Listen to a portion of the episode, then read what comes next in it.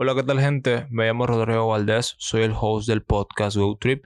Este podcast se hizo para platicar con personas que tienen opiniones diferentes a las opiniones mainstreams, opiniones en general, de algún tema o que a lo mejor piensa diferente.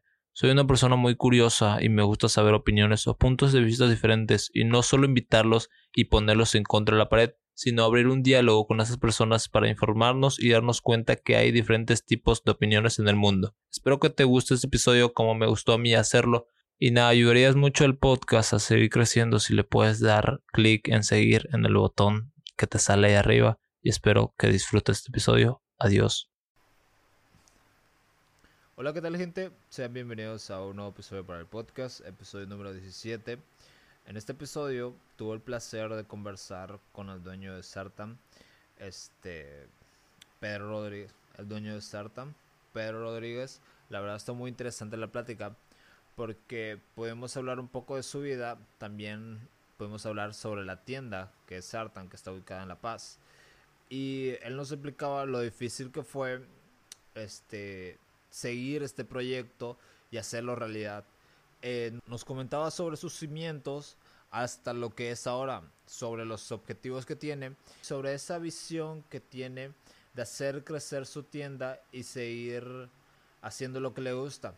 Bueno, en este episodio pudimos hablar de las amistades que te pueden influir en crear un proyecto, lo difícil que es tener una inversión de base, porque también nos comentaba de bueno, también nos comentaba que para comenzar y hacer realidad tu proyecto tienes que dejar algunas cosas, tienes que dejar algunos hábitos que solías hacer antes para seguir creciendo esa sed de crear tu proyecto.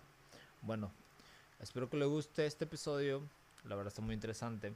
No, tal vez no lo puedo explicar bien en esta introducción, pero ya les dejo con el episodio. ¿Listo? Empecemos.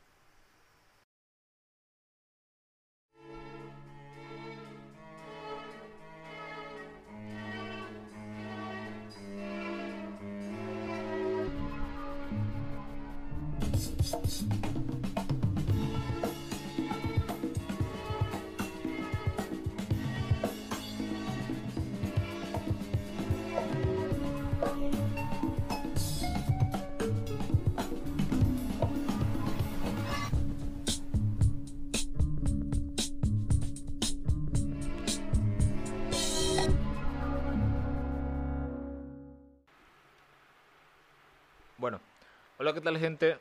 Sean bienvenidos una vez más a este episodio, a este foro, a este podcast. Episodio número 17, creo. No sé si estoy en lo correcto.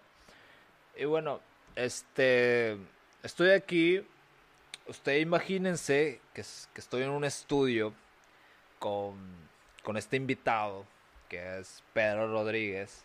Tal vez muchos lo conocen, tal vez no. Pedro Rodríguez es el dueño de Sartam, una tienda de skateboarding que está ubicada en La Paz. Y la verdad tengo el placer de poderle hacer la entrevista o esta plática o esta conversación. La verdad no sé lo que hago, pues espero que le guste. La gente le entretiene poder tener una plática con este tipo de personas que tienen algo que decir, tienen anécdotas de que te pueden ayudar en algún proyecto. Y esa es la visión y el mensaje que quiero dar con este podcast. Bueno, sin más que decir, eh, hola, ¿qué tal Pedro? Fue un, todo un gusto tenerte en este podcast, en este episodio número 17 de la segunda temporada. Este, si podrías presentarte, dar tu introducción breve, no sé, de qué has estudiado, qué haces sobre la tienda de Sartam, lo que tú quieras, pues tu lo que tú quieras, tu carta de presentación, te dejo. Bueno, hola a todos. Mi nombre es Pedro Rodríguez, me dicen Peter acá. Yo patino hace 14 años, ¿no? Eh, tengo 30 años. Eh, tengo dos guaguas y me encanta el skate, ¿no? Yo he estudiado administración de empresas. Eh, puta, pero en lo que más me lo he pasado tiempo, digamos, durante estos años de vida es patinar, construir espacios, y crear la marca Sartan Skate, que es un skate shop en el alto, el primer skate shop del alto. Entonces yo, yo bueno, eso, es mi introducción.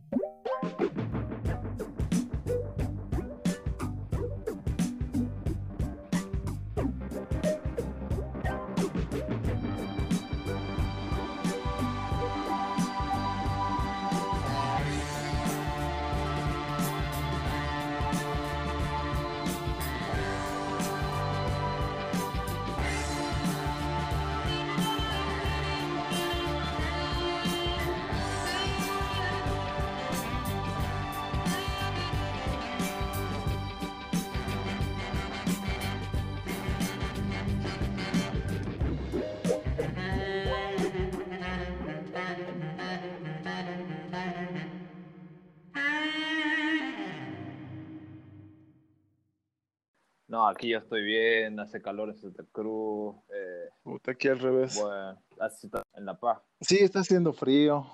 Está llu- lluvioso estos días, está lloviendo mucho. Así siempre es en La Paz, ¿no? Siempre Sí, llueve. es una cagada.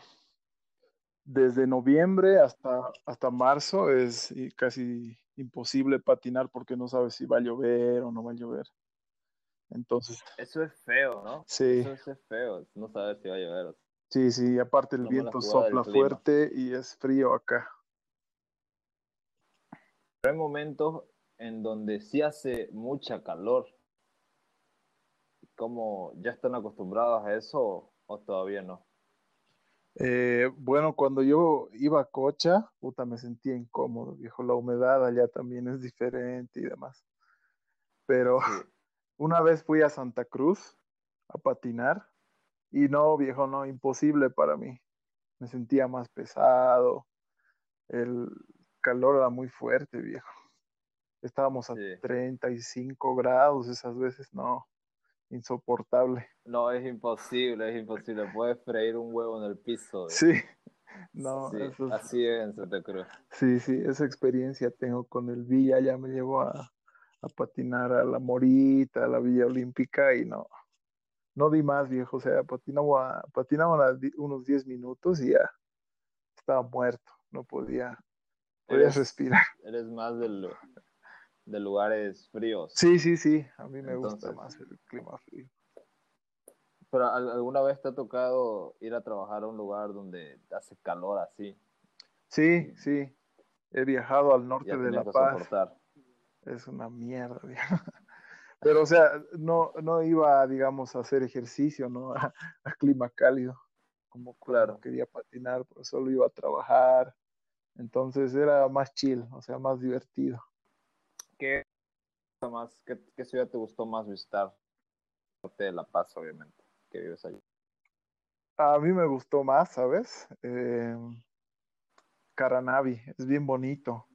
Hay mucha producción agrícola, frutícola, Sí. por ejemplo, ahí sacan café, tienen el tema de el tema de la naranja, los cítricos, el plátano, cosechan cacao, es hermoso, viejo.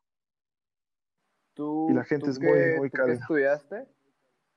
Yo estudié administración de empresas en la UMSA, en la Universidad, Mayor. Universidad Mayor de San Andrés. Sí, ¿Y cómo te fue? ¿Entendiste? bien, bien. Acabé en cinco años la carrera, que es lo que dura. Y Sí. ni bien terminé, gracias a Dios encontré trabajo nomás. Pues, patinaba. Eso, eso es complicado, ¿no? Sí, es complicado. Sí, es de complicado. que, de que patina y estudiar. La verdad, sí. Es. Todavía en la U, Sí. todavía en la U tienes tiempo para poder patinar un poco, te organizas los horarios y demás. Yo creo que todo se va a la shit cuando empieza tu, tu tesis, tu trabajo dirigido, tu examen de grado. Y además la familia ya también te quita un poco el apoyo, ¿no? Económico, entonces ya tienes que trabajar, dedicarte a algo productivo. Entonces ya, si no eres pro, entonces tienes que dedicarte nomás a otra cosa, ¿no? Yo tengo una pregunta, es un poco existencial. De, de por qué decidiste, no el tema tanto, pero por qué decidiste estudiar administración de empresas. O sea, Bueno, alguno, uno se puede preguntar de que en un futuro quiero hacer esto constantemente y Sí. tú decidiste a estudiar administración. ¿Ya te viste tú? sí. Bueno, de joven siempre me gustaba el tema de, de los emprendimientos, o sea, hacer algo entretenido siempre, que pueda darte ingresos o, o bien trabajar en un, en un negocio rentable, digamos, de niño. Siempre yo tenía esa costumbre de vender cosas. Por ejemplo, cuando vi a los Beyblades, no sé si te acuerdas, Sí, sí, yo me compraba una docena, digamos, de Beyblades y los vendía a los amigos de mi zona y demás. Uh, el emprendimiento Entonces, es- niño. Siempre he sido comerciante, sí. Eso me di cuenta, entonces como me gustaba mucho el tema de, del comercio y demás, decidí estudiar administración de empresas. Porque mi padre es militar y él quería que yo sea militar, pero no me he revelado. No le Qué difícil. ¿Cuán, ¿Cuál difícil debe ser vivir en una familia donde tienes a un padre militar, no? Pues es, bien estricto. Es bien estricto, pues viejo. Sí, es bien estricto porque eh, tienen unas reglas definidas, ellos, bueno, básicamente tienen una formación militar bien estricta, ¿no?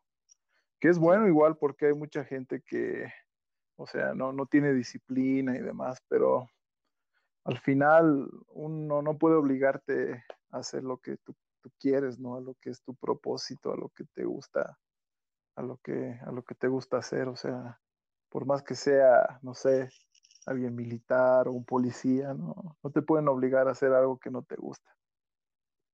Exactamente. Tú, tú, pero tú sí entraste al cuartel o a la pre, la pre Pero había la pre, había la pre ya. He hecho la pre el 2007, 2008 más o menos. La verdad. Eh, sí. O sea, estudiaste administración de empresa, eh, supiste lo teórico, lo de, de años, empezaste a hacer tus proyectos, ¿no? Bueno, cuando... tienes una tienda de skate. Sí, mira, yo te cuento que trabajé más o menos cuatro años en investigaciones de mercado en el INE, que es una empresa pública. Y viejo, me aburrí, o sea, era mucha monotonía, mucho control de los jefes, yo quería patinar, ¿no? Entonces Mm, yo decidí iniciar un emprendimiento relacionado con skate porque es lo que me gusta hacer. Y dejar de lado el tema de la monotonía, hacer tal vez un poquito más divertido el tema de, de mi existencia, ¿no? Y hacer algo que me gusta, que es patinar, pues viejo. Seguramente te fue difícil hacer ese tipo de cosas o sí te fue fácil porque tú ya sabías hacer. Ejemplo, por ejemplo, hay que no sabe qué es los números, que no sabe dónde comenzar, no sabe nada así porque no estudió en sí algo relacionado a la productividad o administración de empresas, pero tú sí ya sabías lo teórico y ya tenías lo práctico porque ya trabajabas en un lugar. ¿Y cómo, cómo funcionó lanzarte a, Bueno, mira, yo te voy a ser franco. Cuando uno inicia un emprendimiento, generalmente lo hace por pasión, por impulso, ¿no? Y muchas veces muchos emprendedores no toman en cuenta el tema de, de, la administración, o sea, el tema de los costos, de dónde traer y demás. Por ejemplo, Villa, cuando empezó, me imagino de que lo hizo más porque le gustaba, ¿no? Porque había estudiado algo con administración, ¿me entiendes? Entonces, generalmente los emprendimientos, o sea, se hacen porque a uno le gusta, digamos, ¿no? A uno le llama la atención y ve que puede hacer algo divertido vendiendo tablas o de repente puede ganar algo de dinero.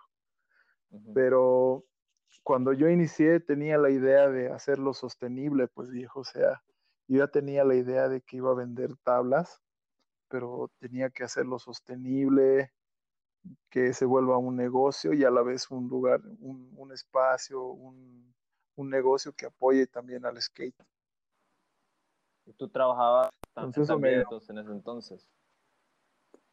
Sí, de hecho ahora sigo trabajando porque eh, todavía la tienda está en proceso de crecimiento, pues viejo, entonces hay que inyectar capital. entonces tengo que trabajar. ¿Cuánto tiempo pasó? La, creaste, se fundó? Yo creé Sartam el año 2018. El año 2018. Sí.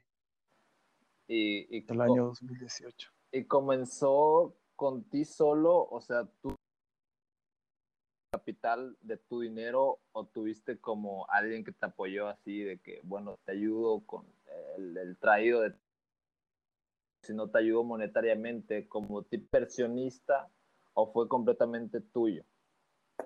Bueno, yo empecé inicialmente solo, o sea, con mi propio capital. Empecé comprando tres tablas y comprándole tres tablas clásica Villa, que me dijo, oye, sí, sabes, hace tiempo que no vendo las tablas clásicas en La Paz, y como tú patinas, sería bueno que te animes. Y de esa forma es que yo decidí, digamos, invertir en tres tablitas el año 2018 para, para venderlas acá. Entonces me traje una 8375, una 85 y una 80, que son las medidas que generalmente usan acá. Entonces, eh, puta, me costó mucho ir, ir con las tablas, llevarlas a los parques, ofrecerlas y venderlas. Pero al final las vendí después de un mes, creo yo. O sea, me costó vender las tres. Y la gente me pedía, pues, oye, ¿no tienes otro diseño? ¿Por qué no traes más de, de, otro, de, otra, de otras marcas y demás? Y entonces yo empecé solo, pero fue bien importante el apoyo que, por ejemplo, Villa me dio al enviarme cosas para que yo pueda ofrecerlas a, a, la gente que patina, ¿me entiendes? Entonces, esa vez yo no tenía mucho dinero, digamos, y tenía el miedo de invertir en tablas, pero Villa fue la persona que confió, digamos, en mí, vio de que le estaba poniendo empeño, y de esa forma es que empezó a crecer el capital, ¿no? Y, me puedes contar un poquito cómo, cómo fue que conociste a Juan Pablo, para que tenga relación con... Bueno, acá, bueno, eh, a ver, te explico. El, yo empecé a patinar más o menos por el año 2007, 2007, 2006. Entonces la escena era pequeña, pues viejo, o sea, no había como ahora, digamos, 300 skaters por ciudad, digamos, ¿no? O sea, éramos un grupo de 100 en toda Bolivia, exagerando, ¿no? Entonces, La Paz siempre ha sido, digamos, conocida porque llegaban grimos a patinar acá, entre ellos el Fred, después eh, otras leyendas como el bicho que está ahora allá. Entonces ellos empezaron a filmar, documentar y, esas esos, documentos, esos documentales que ellos hicieron de videos de skate y demás, hicieron que mucha gente venga a La Paz. Entonces ahí yo lo conocí a, Luis Villagómez, el Coya. Entonces él empezó a vender también acá en La Paz las clásicas. Lo debes conocer, ¿no? Sí. Y esto debe ser el año 2010 y demás, ¿no? Entonces yo decía, uy, qué buenas tablas. Oye, Coya, ¿de dónde traen las tablas? Y él me dijo, ah, es un amigo en Santa Cruz que se llama Juan Pablo Villa. Entonces ahí fue la primera vez que yo le escuché, digamos, hablar, hablar de Villa a Luis. Entonces, eh, alguna vez vino el, Villa acá y pudimos patinar en la Baroa. Y después todo fue gracias a las redes sociales. Ahí estábamos en contacto, veíamos el tema de la marca. Y a mí me gustaba porque las tablas eran buenísimas, la gente siempre ha hablado bien de esas tablas, entonces yo, yo siempre quería patinar su marca, digamos, ¿no? Sí cuando tú me dijiste que, la gente te pedía traigas otros diseños, otras marcas, otro, otro tipo de cosas, ¿tú tenías competencia en ese entonces o no? Bueno, sí. Sí sabías. Sí, ¿sí? sabía lo que me estaba metiendo. De hecho, acá había, sí, de, aquí, de hecho, acá había tres, tres tiendas cuando yo, yo vendía. Estaba, si no me equivoco, a ver, estaba el Leo, que es un skater que patinaba hace años, sí. Bueno, él, él, tenía su tienda, Rock Skate Shop, en el centro de la ciudad. Y luego Milton mm, abrió un skate shop que se llamaba La Cumbre, La Cumbre Skate Shop. Entonces, él, ese fue como el primer skate shop con con escena full skater, él hacía eventos y demás, ¿no? Y él trabajó juntamente con, Raúl. Y bueno, se fue Milton y un poquito se fue el tema del feeling del shop, porque ya no había mucha gente que patinaba y demás, ¿no? Pero más allá de, de, hacerlo, digamos, por tener, por ser su competencia de ellos, yo he visto de que en la ciudad del Alto no había un skate shop, o sea, no había quien venda las tablas. Por ejemplo, la gente del Alto tenía que bajar a la ciudad hacer un viaje de una a dos horas desde su casa para llegar a La, a la Paz y comprarse una tabla. Pues yo vivo en el alto, que es como el altiplano, y La Paz es la hollada, es el, es el, es el valle, ¿no? Entonces, donde la escena es más fuerte es en La Paz, pero en el alto está creciendo bastante, entonces yo vi la oportunidad de hacer algo para mi ciudad. Entonces el hecho de tener competencia no me preocupó tanto, ¿no? Porque, o sea, hay gente que patina en todo lado y la escena sigue creciendo, entonces mientras haya chicos que practican y mientras yo siga patinando, pienso que no va a haber competencia dañina, digamos, ¿no? Sí. Entonces, y traías cosas, vendiste tu primera tres tablas y ¿qué dijiste? ¿Debo traer más? Sí, sí, me fue bien. Eh, inicié también con el tema de la ropa, o sea, yo quería vender ropa, algunas, algunas, algunos artículos así para que uno cuando vaya a patinar los lleve. Entonces me había comprado incluso máquinas, tela y todo. Pero ocupaba mucho tiempo y yo no conocía mucho sobre el tema de, los materiales, de la costura, entonces opté por dedicarme más al tema de, las tablas, que es lo que me gustaba y demás, ¿no? Sí. Y, en ese entonces tú, tú sostenías, o no, no era tanto tienda, sino eran los productos que vendías con el trabajo que... ¿Tú estás trabajando en ese entonces o no? Sí, sí, estaba trabajando. Sí, estabas trabajando. Y, sí. Y, y, cómo era ese entorno de que, bueno, te estaba, estaba y luego tenías que volver a trabajar y, y así, y así? Tenías... Bueno, el, eh, ha sido un poquito complicado porque, o sea, generalmente cuando uno gana el sueldo lo destina a, comprar comida, digamos, ¿no? Comprarse ropa, darse uno que otro gusto, digamos, comer una pizza y demás, ¿no? Entonces, lo que yo decidí hacer fue un poquito ahorrar en el tema de esos gastos que eran muy altos, así, por ejemplo, comprarse ropa cada mes, digamos, ¿no? Entonces empecé a revisar bien mi, mi, sueldo, en qué se iba, en qué gastaba, en cosas que no servía y me, me, abroché el cinturón, pues como quien dice, durante un año y hasta ahora. y de ahí es que empecé a conseguir un poquito de capital, ¿no? Ahorrando, no sé, 500 bolivianos, 100 bolivianos, 1000 bolivianos mensuales. Entonces, y así fue creciendo, digamos, mi capital. ¿no? Entonces, fui, fui trayendo más cosas y demás.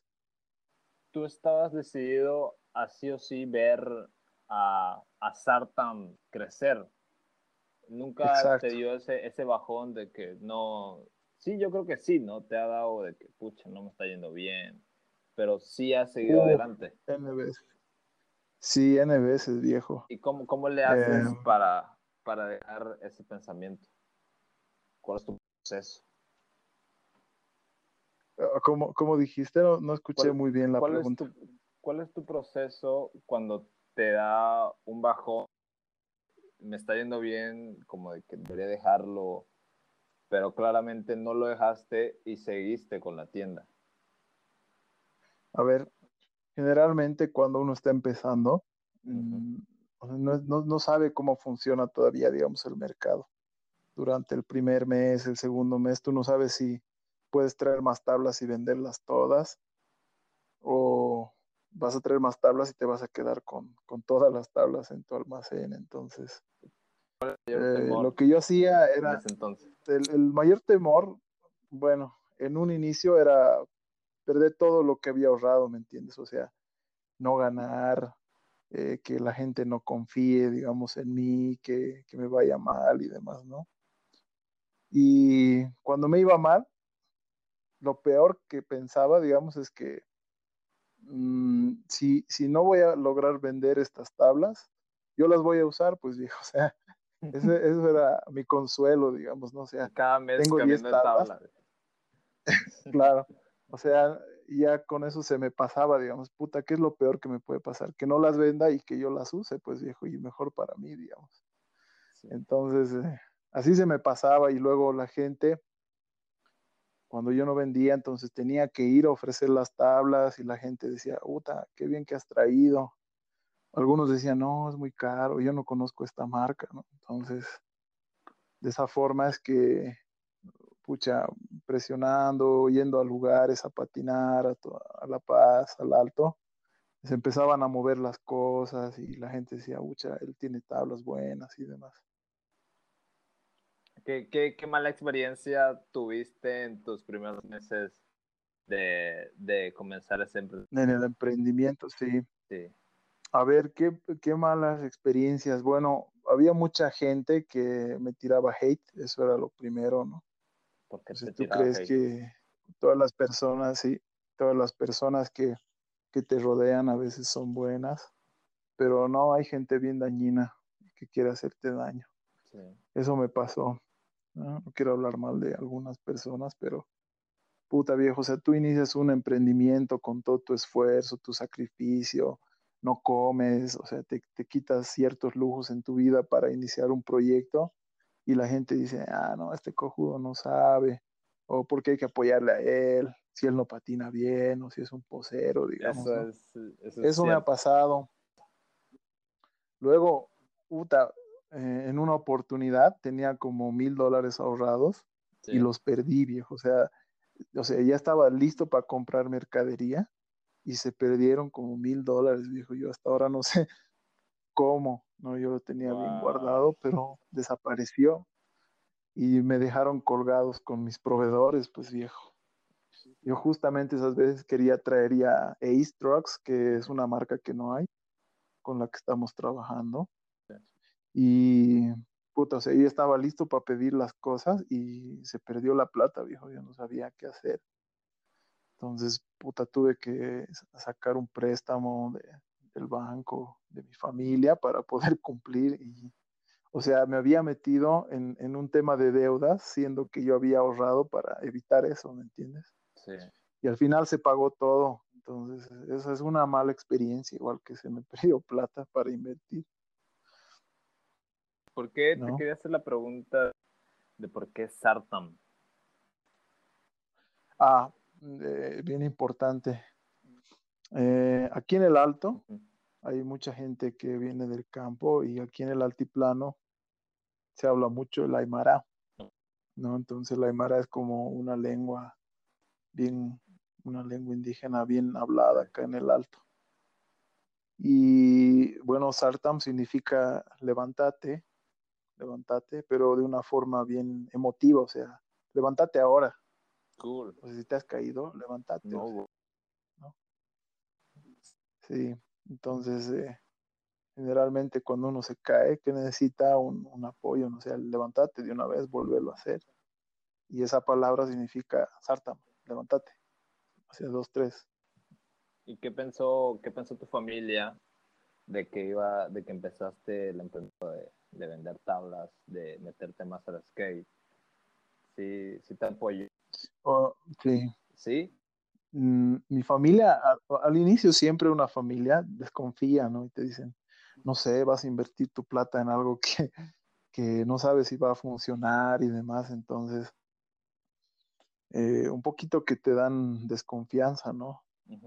Tu familia dice, no, puedes comprarte, no sé, una computadora con esa plata y usarla para trabajar o comprarte un coche, no sé. Sí. Pero lo bueno es que cuando empiezan a ver que tu idea tiene resultados, que hay gente que te apoya, que la mercadería se mueve, entonces dicen, ah, no, metele, te está yendo bien. Entonces, pienso que depende más de uno mismo lograr su objetivo que, que de otras personas, ¿no? Entonces, incluso la familia te puede decir que tengas cuidado, pero si tú estás convencido de que tu idea va a funcionar y de que tienes el apoyo, tienes los recursos y tienes, digamos, fe en lo que estás haciendo, entonces todo va a ir bien, viejo. Mismo, tú sientes o, quieres, ¿cuál es el objetivo de que, qué lo hace diferente a otras tiendas? ¿Qué crees? Bueno, para iniciar, mira viejo, yo patino, yo sé lo difícil que es conseguir una tabla. Entonces, em, yo patino ya 14 años y puta, cuando yo empecé, tenía que ahorrarme como un mes o dos meses para comprarme una tabla.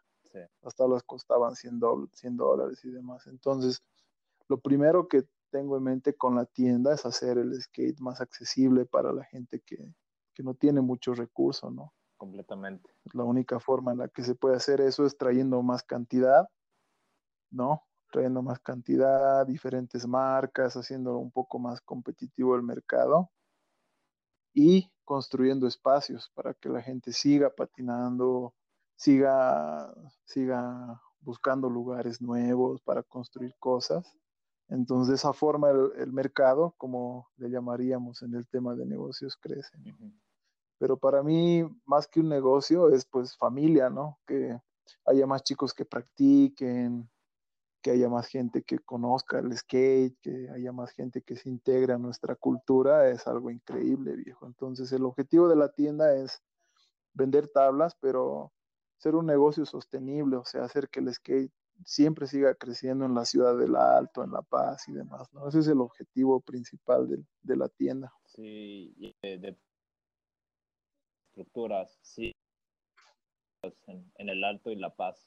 por ejemplo, el, el skatepark que hicieron de, las cholas, ¿no? Y el pura pura y, y la banca igual que Sí. Ustedes mismos lo hicieron. Sí, sí. De hecho, el proyecto de Pura Pura fue un proyecto de la Asociación de Skate de La Paz cuando Milton estaba como presidente. Milton Arellano era un gringo, ah, gringo. amateur, que era bien buena onda, sí. Entonces él logró contactos con la empresa de pantalones Levi's, logró contactos con la embajada alemana y otras empresas constructoras. Y el parque de Pura Pura fue el boom, digamos, el año 2014 llegaron 100 voluntarios a construir el parque, el parque más alto del mundo, digamos, ¿no? Porque está en La Paz.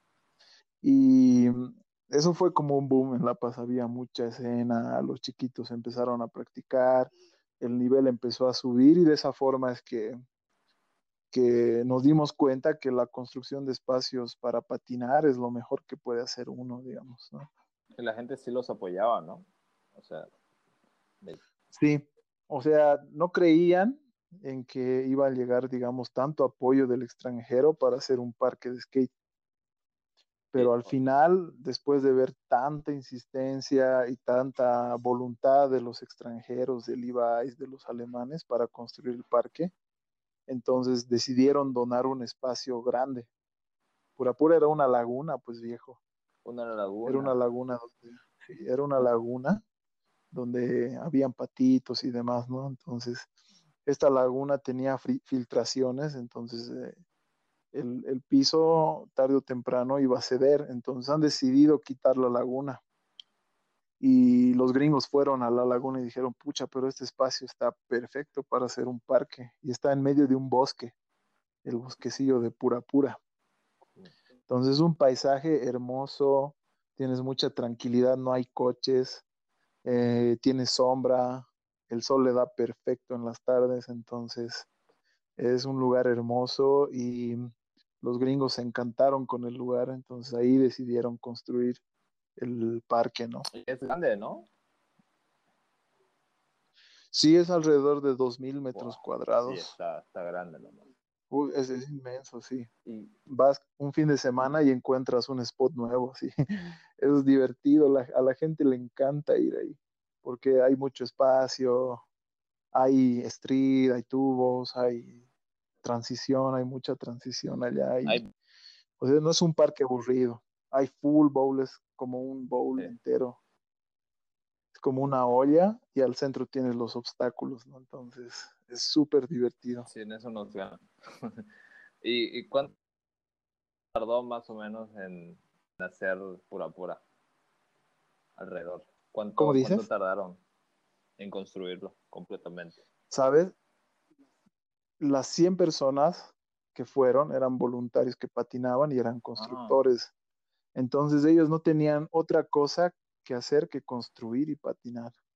Y lo que ellos querían hacer era acabar el parque lo más antes posible para poder patinarlo.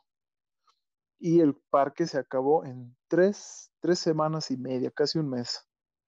Son dos mil metros cuadrados de puro cemento, sí.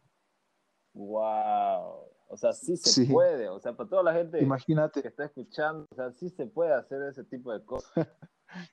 o sea, un ejemplo claro lo sí. Bueno. Sí, dude, si estamos bien organizados, todos jalamos para el mismo lado y conseguimos recursos y financiamiento, podemos acabar un parque en dos o tres semanas. Qué buen construido. Pero ellos eran bien responsables. Sí, uh, con todas las normas, ¿no? No es una capa delgada de cemento, es como tres pulgadas de cemento en cada transición, entonces es, es trabajo duro, porque hay que hacer el vaciado y demás, ¿no? Entonces, imagínate 100 gringos trabajando 24 horas así todo el día. Empezaban a las 8, 8 un grupo, 8 de la mañana se levantaba un grupo, desayunaban, a las 9 empezaban a construir y terminaban a las 9 y a las 9 de la noche entraba otro turno, así a seguir construyendo. Y, y, era hermoso, viejo, es de las mejores experiencias que he tenido en mi vida porque primero no faltaba cerveza. Segundo, todos patinaban. Tercero, era como estar en un, en un Babel, una torre de Babel. Había personas que hablaban español, inglés, había personas que hablaban alemán, francés. Y todos, o sea, siendo de diferentes culturas, nos organizábamos para construir el parque, viejo. O sea, era La algo comunidad increíble. estaba unida básicamente en ese entonces. Sí, sí, sí, sí. Sí. Es de las mejores experiencias, ¿no? Y de, de, ahí es que me encanta construir también. Uno dice, este estudió administración de empresas, pero puta viejo, a mí me encanta embarrarme en el cemento ahora. ¿Y qué, qué, otro, qué otra estructura han hecho? Bueno, mira, después de Pura Pura, el 2014, mm, de una vez que se fueron, sí quedó mucho la energía que ellos dejaron, ¿no? Es como un lugar con mucha energía y tú tienes ganas de hacer un nuevo spot en algún lugar.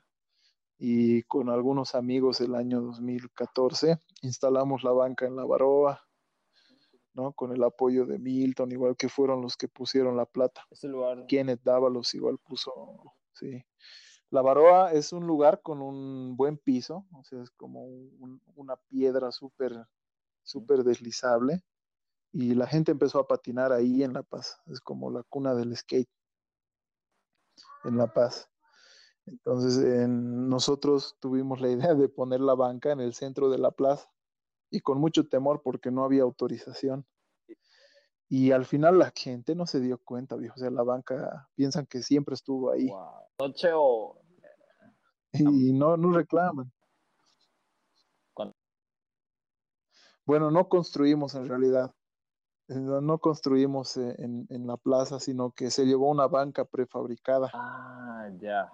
O sea, se llevó dos patas y, y el, los bordes, ¿me entiendes? El, el lech, la banca, se llevó, se llevó en tres piezas. En medio. Entonces, justo en medio, sí. ¿Cómo Entonces, llegó ahí? Llegamos de noche en un, en una camioneta cargamos las, las tres piezas, éramos como 15, sí. no, 8 personas, digamos. Y... Entonces era las 10, 11 de la noche, llegamos con el camión y bajaron primero las patas y dijimos, ya la vamos a poner acá. Sí. Pusimos las patas y luego bajamos la parte de la banca donde están los leches. Y, o sea, fue rápido, fue una, una hora, digamos, que tardamos en instalar y demás. Y al principio la gente miraba raro, decían, ¿qué es eso? ¿no? Pero como es un lugar público y pasa mucha gente, entonces ya le pierden import importancia, ¿no? Sí. Y la gente empezó a patinar más en, el, en la baroa, la banquita era bien divertida, entonces uno iba a patinar a Purapura el día sábado y hacíamos el descenso desde Purapura hasta la baroa, que es más o menos como, puta, no sé, de la Villa Olímpica hasta puta, no sé, viejo, cómo, cómo explicarte una distancia, sí, más o menos hasta el parque urbano, digamos. Así de, de puro descenso. Ya, unos, wow, sí, puro descenso. Entonces salíamos digamos, 30 personas de pura pura y hacíamos el descenso así. Y llegábamos en 15 minutos, así más rápido que un minibús a, a la varoa.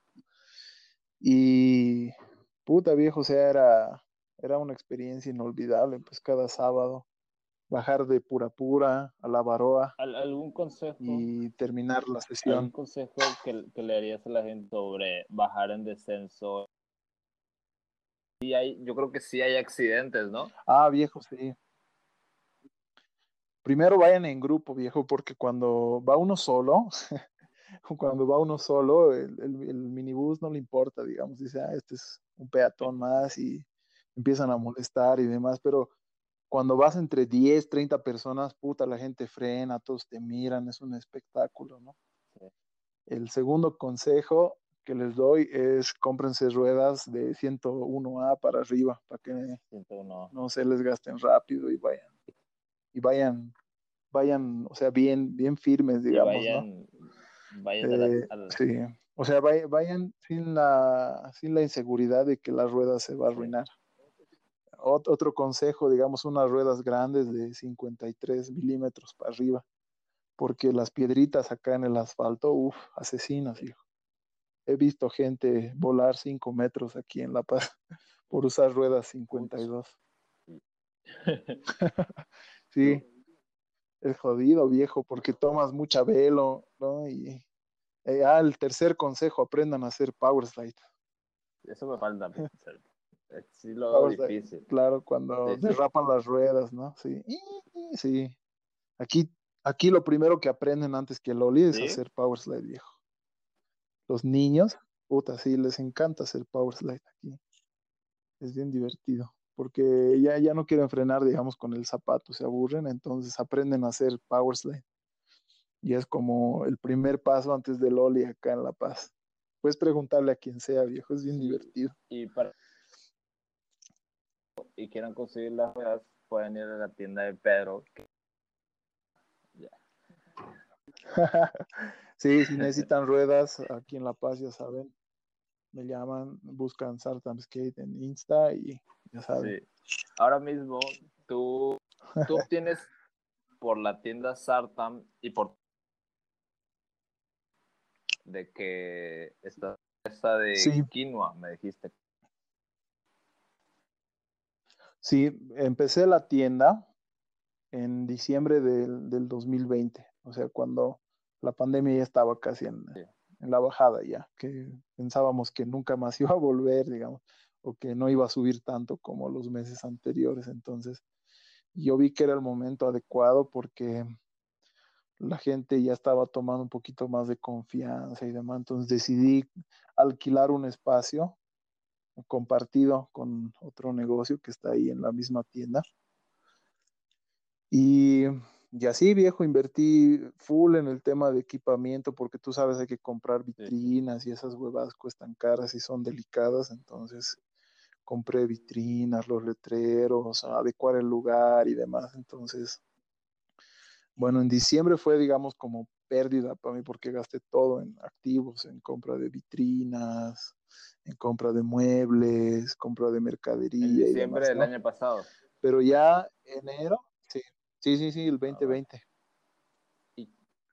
Entonces ahí empezamos la tienda, porque yo distribuía todo online, o sea, no me hacía problema.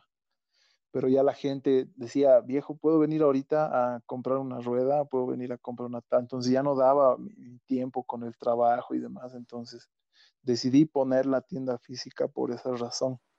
Sí, y la verdad, feliz viejo, porque hay mucha gente que ve la tienda y dice, otra, qué bien que haya ese lugar exclusivo para encontrar una patineta, porque en el alto encontrar una patineta es como encontrar una aguja en un pajar viejo. Entonces, ahora que hay una tienda exclusiva de patinetas, la gente tiene dónde llegar y comprarse un skate. Sí, también tiene que ver mucho con el ambiente, ¿no? A mí me gusta ir a las tiendas así a, a ver lo que hay de, de skate. Sí. Sí, funciona harto. Claro, ahí ven ellos, ya comparan, digamos, ¿no? Y algo que me gusta hacer es que, o sea, siempre que vayan los chicos a la tienda, está, bueno, mi hermana que también patina un poco y, Y, y, yo, digamos, para explicarles, charlar sobre skate, dónde patinan, tal vez eh, o pedir contactos, organizar. O sea, es como un punto de encuentro, sí. ¿me entiendes? Y un punto también donde uno puede pasarla bien, divertirse. O sea, el objetivo de mi tienda, estimado Rodrigo, es volver Sartam como un lugar donde tú vivas una experiencia de skate al 100%. Sí. Me encantaría construir una rampa, digamos, techada, poder dar clases ahí, que la gente pueda ir, tomarse un refresco, una chela, y encima poder ver las tablas, escuchar música. O sea, es, ese es el objetivo, digamos, que yo tengo a, a mediano plazo. Sí, la verdad que sí. Eso sí, sí sería bonito ver una tienda de tipo así y no, y no que sea como he visto tiendas que solo está como la vitrina y nada más. O sea, es totalmente... Sí. Exacto. Pero... Claro, no es lo mismo ir a comprar, sí. digamos, a un shopping que ir a un lugar a patinar y escogerte una tabla, conocer gente, congeniar, digamos, pasarla bien. Que ropa. Pero sí traen tablas que estén guardadas hace tiempo o lija o las ya ¿Cómo, cómo, cómo dices? No, no escuché bien, Rodri, la pregunta. Ya, eh, es diferente ir a una tienda de skate, completamente de skate, que a, hay tiendas que son con ropa, pero sí venden un poquito de ropa con el tema urbano, traigamos tablas, después guardan, las lijas se guardan. Sí.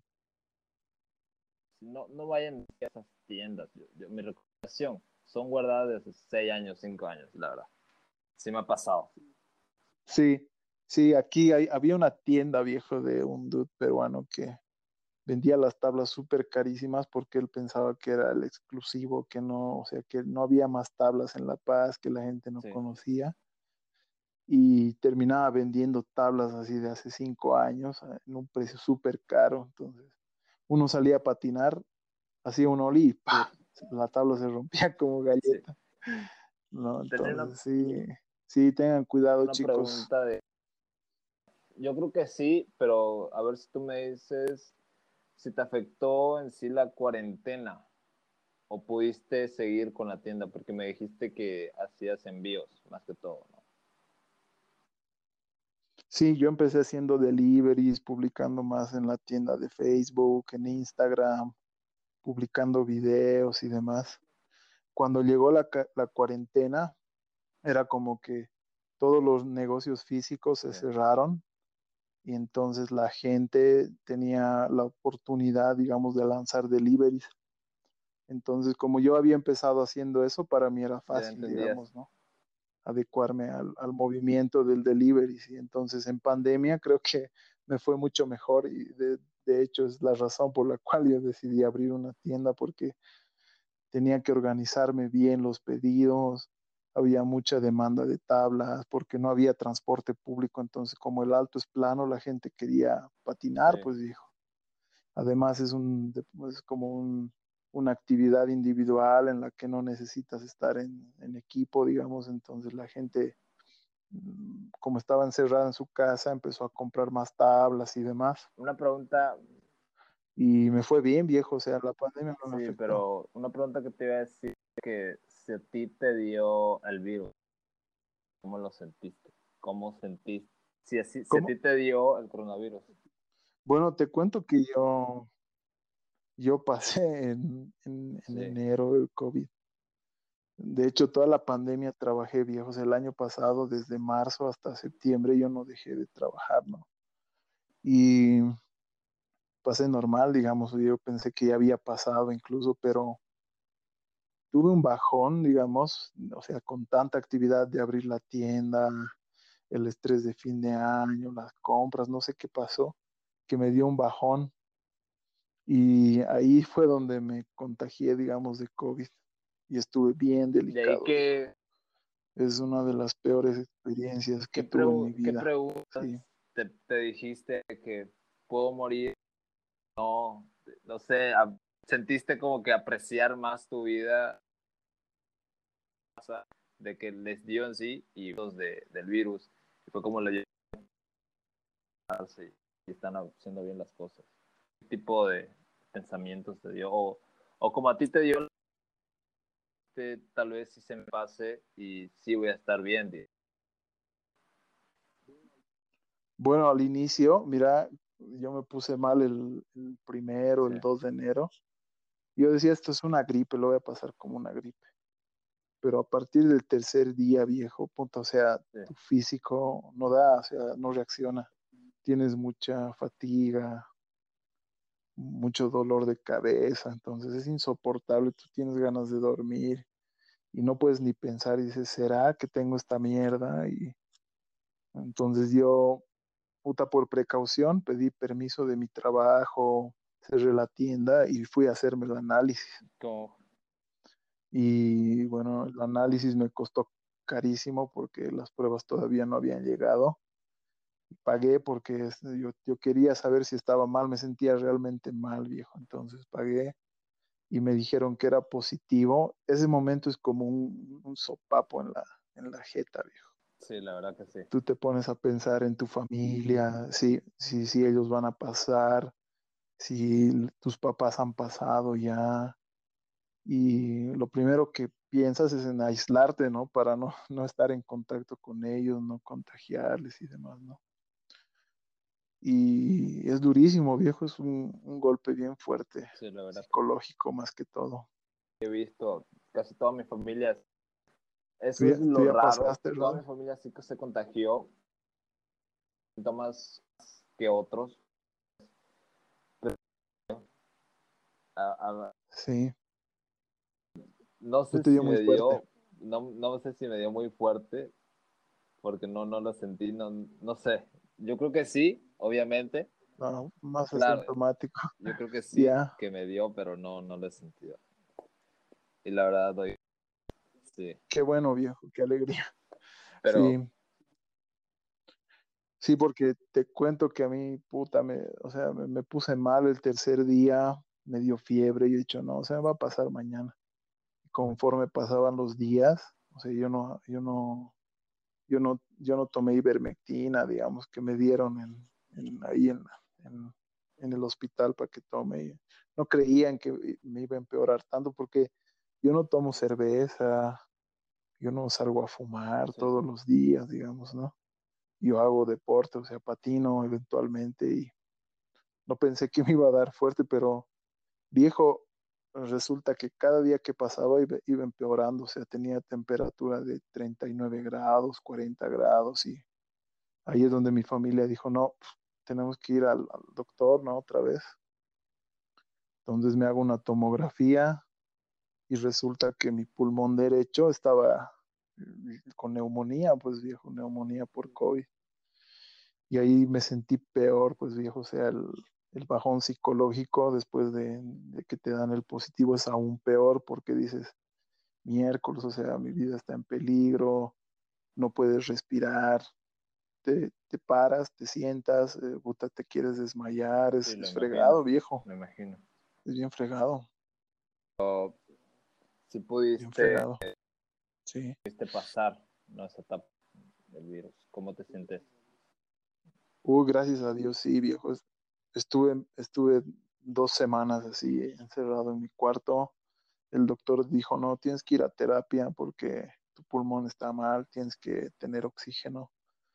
Pero acá era imposible conseguir eh, hospitales por, el, por el tema del rebrote. Entonces, mi familia dijo, no, tienes que curarte, vamos a conseguir cualquier medicamento y puta, ahí también empecé a gastar un poquito de plata y demás, ¿no?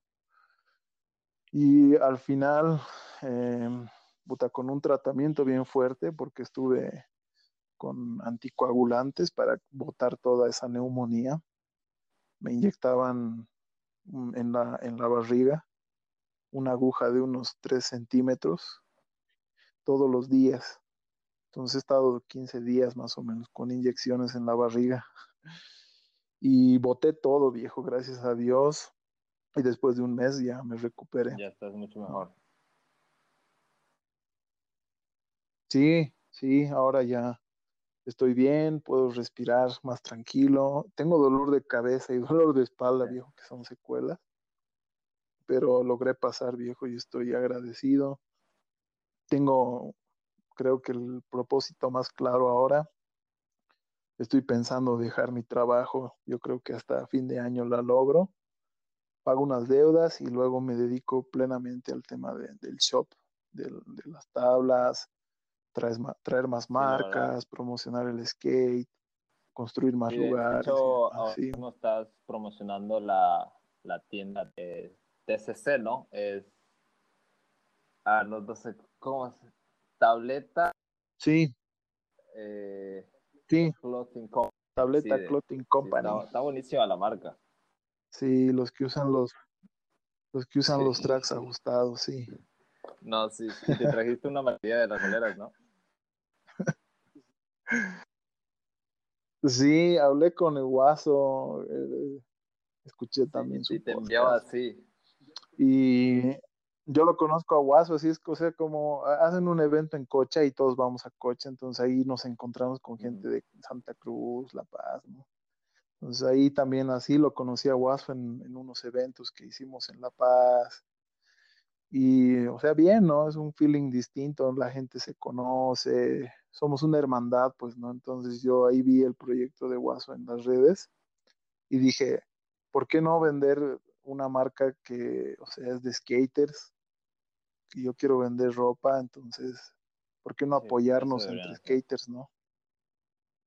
Y hablé con Guaso, le dije, mira, sabes, puta, están buenas, ellos también se comunicaron conmigo, me apoyaron con el tema de difusión y dijeron, ya vamos a lanzar en La Paz, porque para ellos también es complicado entrar en La Paz, ¿me entiendes? Entonces, ahí estamos iniciando, pues no apoyándonos, o sea, ellos me mandan cosas que yo no sé cómo hacer, digamos, yo no sé hacer ropa.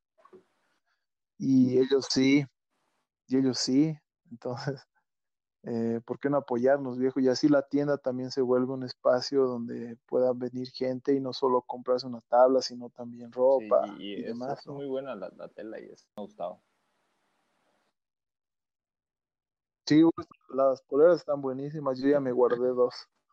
Me guardé dos y las voy a usar para tablear exclusivamente. ¿Qué, qué proyectos tienes en mente ahora mismo? Sí, varios. Uy, hay varios.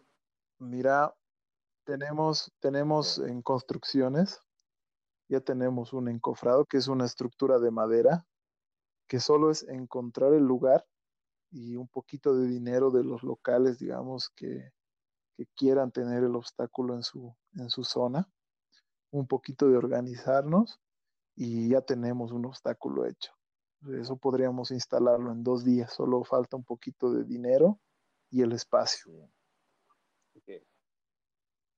Y es algo bien divertido porque es un, una transición con un wall ride. Y ahí te voy a mandar la foto a ver si lo publicas después. Para alguien que esté interesado en La Paz, en poner la rampa en su plaza. no, no, no de aquí. Sí, tal vez la de, de que te pueda hacer tubos, cajas, rampas, vende, ¿no? Sí, está muy bueno. Sí. Sí. está creciendo el skate full en La Paz. Aquí somos ya casi dos millones y medio, tres millones, tal vez ya.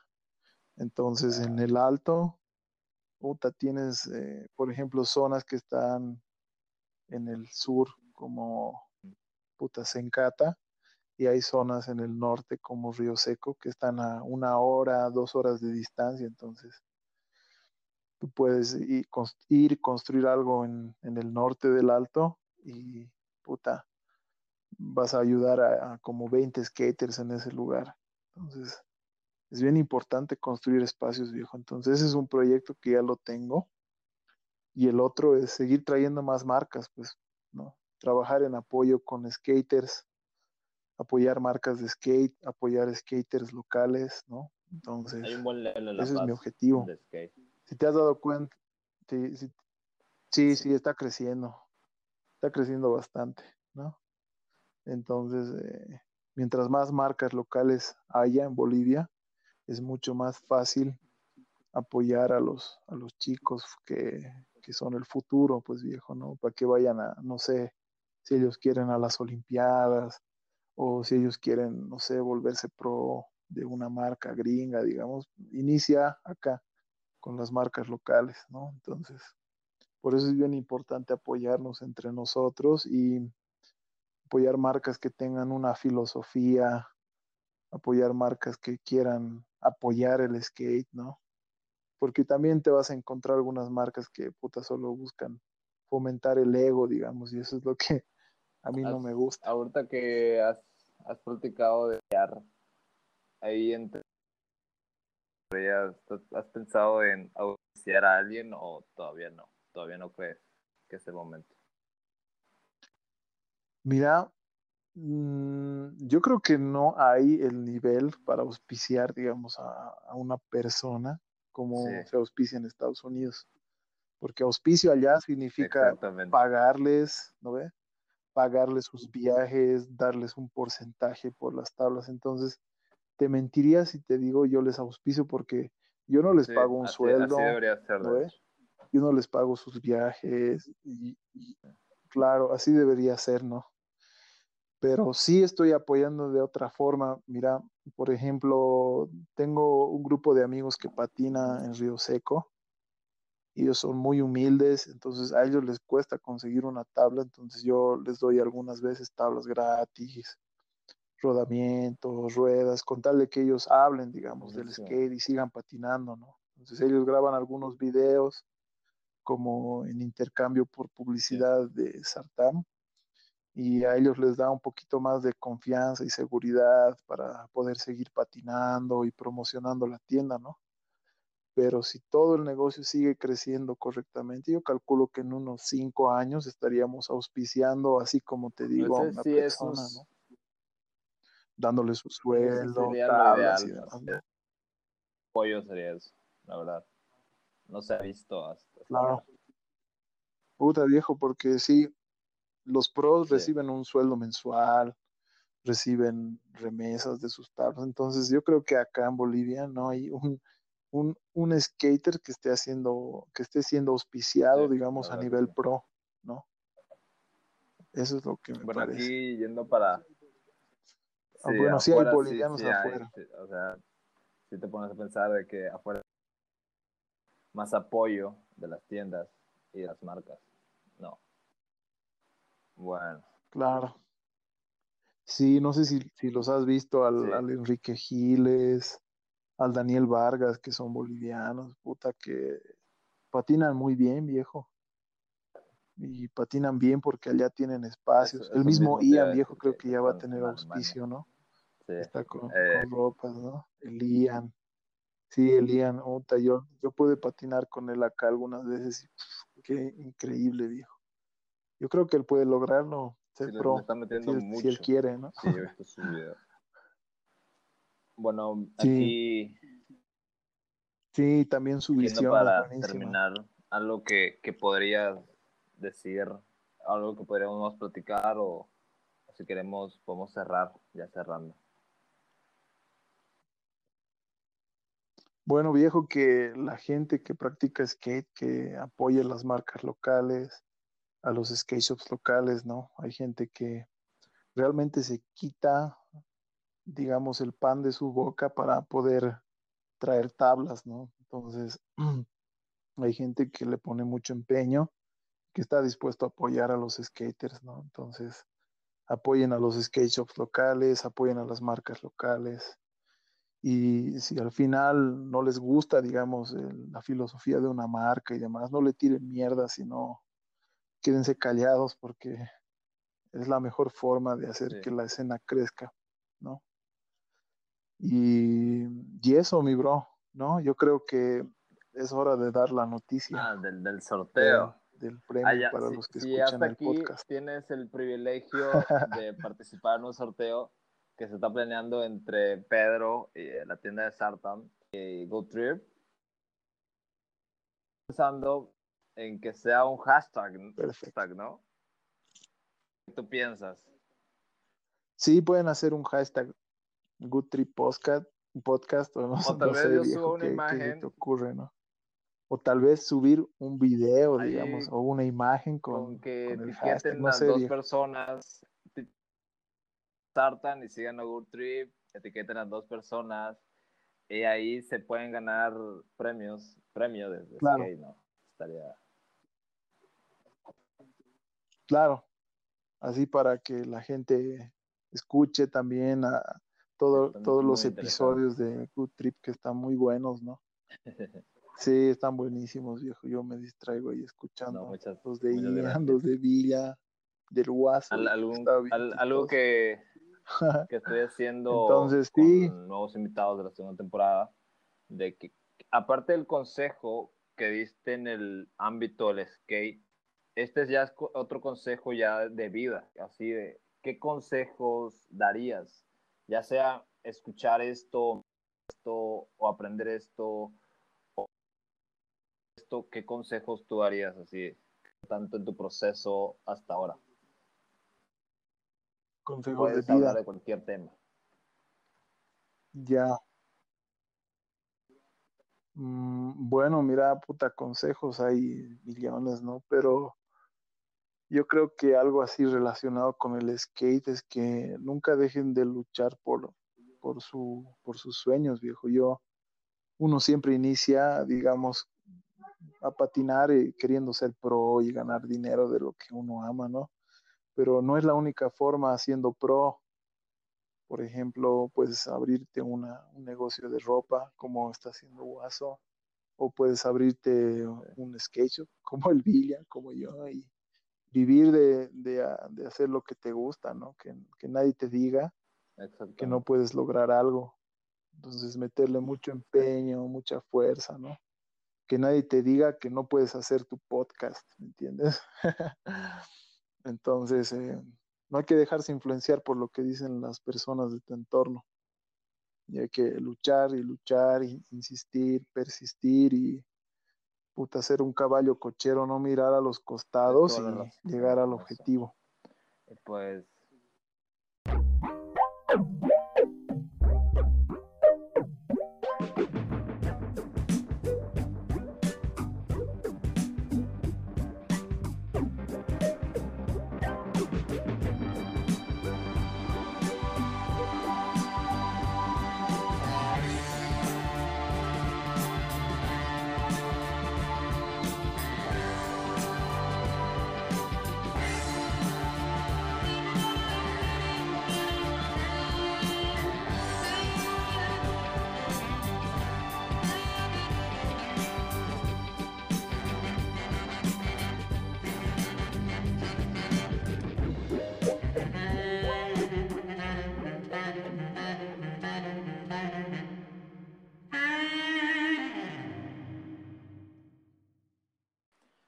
Bueno, muchas gracias gente por llegar a, a este hasta aquí del podcast. Ya vamos a cerrar el episodio número 17 y quería darle las gracias a Pedro por acompañarme en este episodio que la verdad es- estuvo muy bueno, la pasé muy bien. Y muchas gracias por, por darnos el tiempo para, para estar aquí y que me gustaría mucho tenerte en otro episodio. Ya espero que sea ya en un estudio. La verdad sí estoy pensando hacer eso. Y pues ya, ¿no? ¿Cómo, cómo te podríamos buscar en Instagram, Facebook, tus redes? Eh, como Sartam. Bueno, primero, Rodri viejo, agradecerte a ti, a Good Trip, porque me están dando la oportunidad un poquito de contar mis anécdotas, cómo inicié el tema de la tienda, un poquito de charlar sobre los proyectos, ¿no? Entonces, agradecerte por toda la confianza y el apoyo, digamos, al, al ser parte del podcast, ¿no? Y bueno, decirle a la gente que apoye estas iniciativas, ¿no? Que son muy buenas para el skate, porque uno piensa a veces que todo es full skate, skate, skate, pero en la vida también hay cosas importantes como conocer eh, anécdotas de vida, ¿no? O sea, cómo sobrevivir, a qué dedicarse y demás. Entonces, eh, estos emprendimientos que se hace a través de Good, Good Trip son buenísimos para el, para el skate, ¿no? Conocer cómo vive un pro, ¿no? Cómo... Puedes aprender. Exacto, entonces es bien importante, yo pienso, ¿no? Entonces, gracias por la oportunidad, Rodri, y, y a la gente de Good Trip, ¿no? Después, mm, bueno, a mí pueden encontrarme en Insta como Bote por Pedrito, arroba Bote por Pedrito, es mi personal. Entonces yo siempre estoy ahí publicando puras cosas de skate. Me encanta. Y para la gente que esté interesada en patinar, comprarse artículos, digamos, aquí en La Paz, eh, pueden buscarnos en Insta como Sartam Skate Shop y en Facebook como Sartam Skate. Muchas gracias a la gente que ha ido aquí. En este episodio ya saben, Pedro Rodríguez, dueño de Sartam. Pueden ir a seguirlo a su Instagram personal, Vota por Pedrito, a su Instagram de la tienda Sartam, así Sartam. Y pues dejaré aquí abajo los links para que puedan ir a seguir. Y si les interesa el skate, pueden ir a chequear su página. Tiene todo tipo de productos relacionados con el skateboarding.